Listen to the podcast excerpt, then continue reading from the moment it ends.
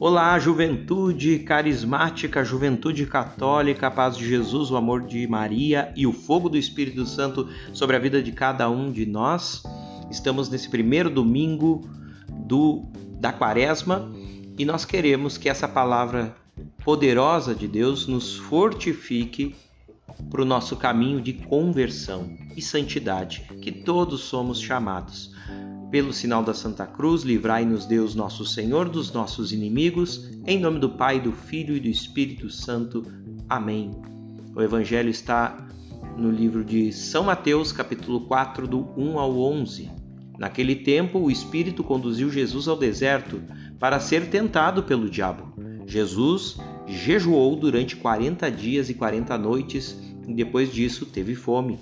Então o tentador aproximou-se de Jesus e disse: Se és filho de Deus, manda que essas pedras se transformem em pães. Mas Jesus respondeu: Está escrito: Não só de pão vive o homem, mas de toda palavra que sai da boca de Deus. Então o diabo levou Jesus à cidade santa, colocou-o sobre a parte mais alta do templo e lhe disse: Se és filho de Deus, lança-te daqui abaixo, porque está escrito: Deus dará ordem aos seus anjos a teu respeito, e eles te levarão nas mãos para que não tropeces em alguma pedra. Jesus respondeu: Também está escrito: Não tentarás o Senhor teu Deus. Novamente o diabo levou Jesus a um monte muito alto, mostrou-lhe todos os reinos do mundo e a sua glória. E lhe disse: Eu te darei tudo isso, se te ajoelhares diante de mim para me adorar. Jesus lhe disse: Vai-te embora, Satanás porque está escrito: Adorarás ao Senhor teu Deus e somente a ele prestarás culto. Então o diabo o deixou e os anjos se aproximaram e serviram a Jesus. Palavra da salvação, glória a vós, Senhor. Nesse primeiro domingo da quaresma, nós vemos o próprio Jesus no deserto, na sua quaresma, nos seus 40 dias, e ali ele estava sofrendo a tentação do inimigo. Jesus estava se preparando para sua missão e ali chega o tentador, oferecendo coisas diferentes.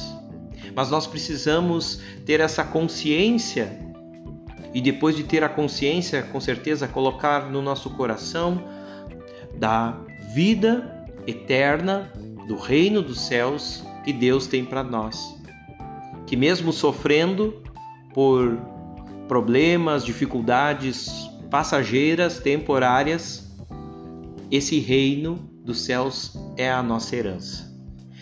E chama atenção que o inimigo, nessa situação em que Jesus está é, sofrendo, está vulnerável, ele vai tentando, pedindo que pedras se transformem em pão. E é a primeira resposta de Jesus que vai apontar para a nossa vida a solução para os nossos problemas, para as nossas dificuldades, nossas mazelas, nossas dúvidas. Jesus diz: não só de pão vive o homem, não só do prazer, não só do dinheiro, não só das glórias, dos reconhecimentos, não só de pão, dos momentos de bebedeira, de gula, de festas, que são coisas que realmente acontecem na nossa realidade, não só de pão vive o homem, mas de toda a palavra que sai da boca de Deus. E essa resposta de Jesus foi tão forte que a próxima tentação, o diabo, o tentador, o inimigo, usou da palavra de Deus, porque está escrito: Deus dará ordem aos seus anjos a teu respeito. O próprio inimigo conhece a palavra de Deus e a usou para que convencer Jesus como um argumento. E Jesus novamente responde na palavra, também está escrito: Não tentarás o Senhor teu Deus. E Jesus conclui acabando com a tentação Está escrito: adorarás ao Senhor teu Deus e somente ele, a ele prestará o culto. A palavra de Deus durante essa quaresma tem que estar acima de todas as nossas prioridades para que nós possamos vencer as tentações e continuar o nosso caminho de conversão e de santidade a que somos chamados. Temos um reino, um reino de vida eterna e de vida abundante. Mas é preciso que agora, mesmo nas dificuldades e tribulações, nós coloquemos essa palavra de Deus acima de todas as coisas, para que ela nos guie, nos conforte, nos faça feliz, nos conduza para a vida eterna. E nós permanecemos em nome do Pai, do Filho e do Espírito Santo. Amém.